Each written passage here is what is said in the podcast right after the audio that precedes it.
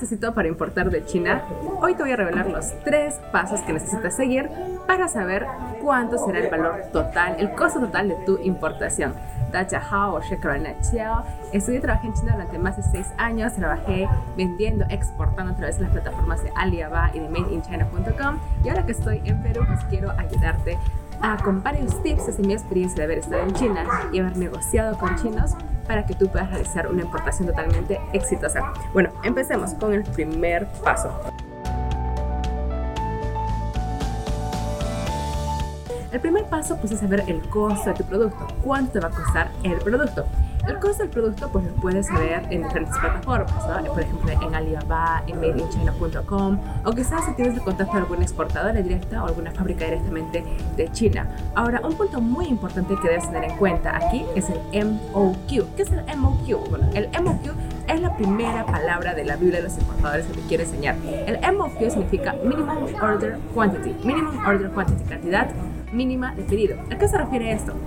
Se refiere a la cantidad mínima que tú puedes comprar de un proveedor.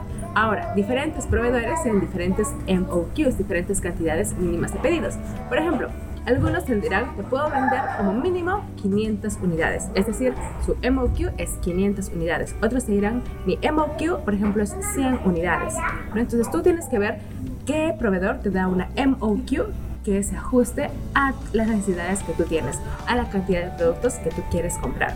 Ahora, una vez que tú ya tienes el precio del producto, sea en Incoterm Export o Incoterm POP, que son términos de negociación, tienes que ahora saber el segundo paso para poder calcular el costo total de tu importación. Bueno, antes de continuar con el segundo paso, quiero agradecerte porque ya somos casi 10.000 eh, personas en la comunidad de Instagram y casi ya 150.000 en nuestra comunidad de TikTok. Así que si quieres saber mm, obtener más información de valor como esta, pues puedes seguirme en mis redes sociales y también darle clic, darle clic al botón de suscribir aquí en mi canal de YouTube, donde estoy compartiendo bastante contenido de valor de importaciones para ti.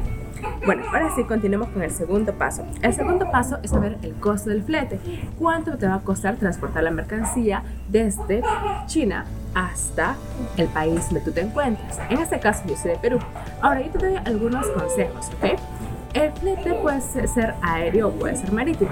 Ahora, eh, ¿en qué escenarios a mí me conviene utilizar el flete aéreo y en qué escenarios me conviene utilizar el flete marítimo? Mira, te comento algo que el flete siempre se calcula basado en el peso y o volumen del producto. Es decir, a más volumen, a más peso tenga tu producto, pues más caro va a ser el valor del flete. A más chiquito, más pequeño, a, menor peso tenga tu, tenga tu producto, también menor va a ser el valor del flete. Ese es un punto. Ahora, otro punto importante es de que siempre, siempre el flete aéreo va a ser más caro que el flete marítimo. ¿Por qué?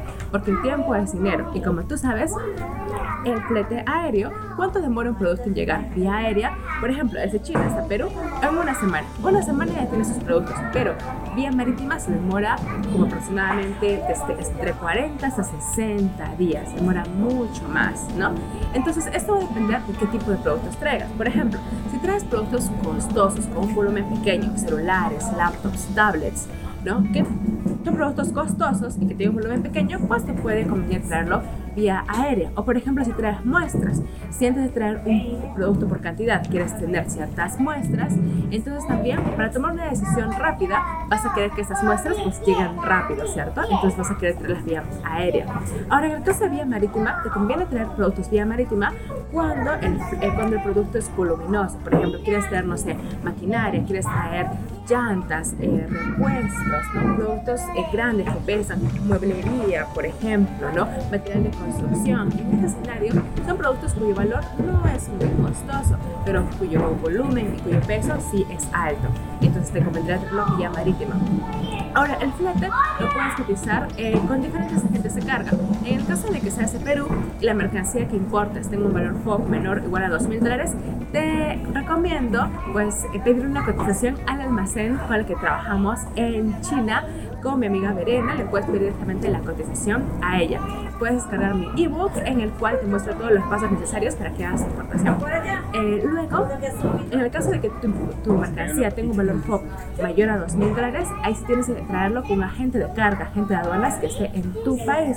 Eso es indispensable, que esté en tu país y bueno, hacer la conversión previa con, con ese agente de carga. Ahora recuerda de que, como te comenté, el flete siempre se va a calcular basado en el peso y volumen de tu mercancía. Es decir, si el peso es mayor al volumen, pues te calcularán el flete basado en kilos, peso.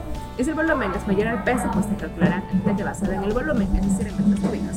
Bueno, ahora el último paso para poder calcular el valor total de tu mercancía para ver si es que realmente tu importación va a ser exitosa o no. Porque recuerda algo muy importante, el valor, el precio que te dan en China es el valor inicial, ¿no?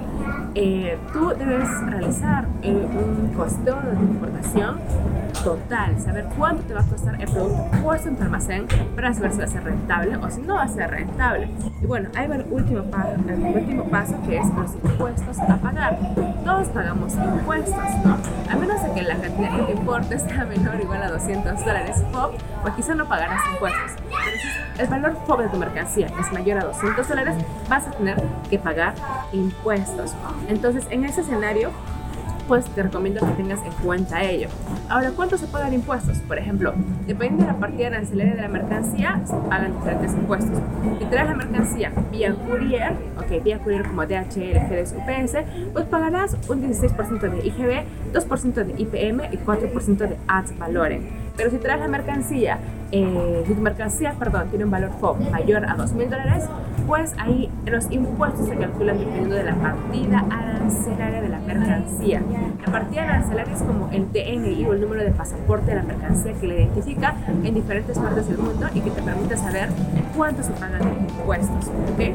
Ahora, si tú quizás me dices, pero claro, quiero que me des un porcentaje, más o menos cuánto, ¿no? ¿Cuánto voy a pagar de impuestos? Yo te recomiendo ¿no? que al, al que sumes el valor del producto más el flete, más su seguro y a esa suma la multipliques por 1.25 o 1.3 para tener un margen de error. Y bueno, ese va a ser el valor total, total de tu importación. Entonces, ese valor total te recomiendo que lo, lo, compares con el valor del producto aquí en tu mercado local para ver si es que realmente se te es rentable importar.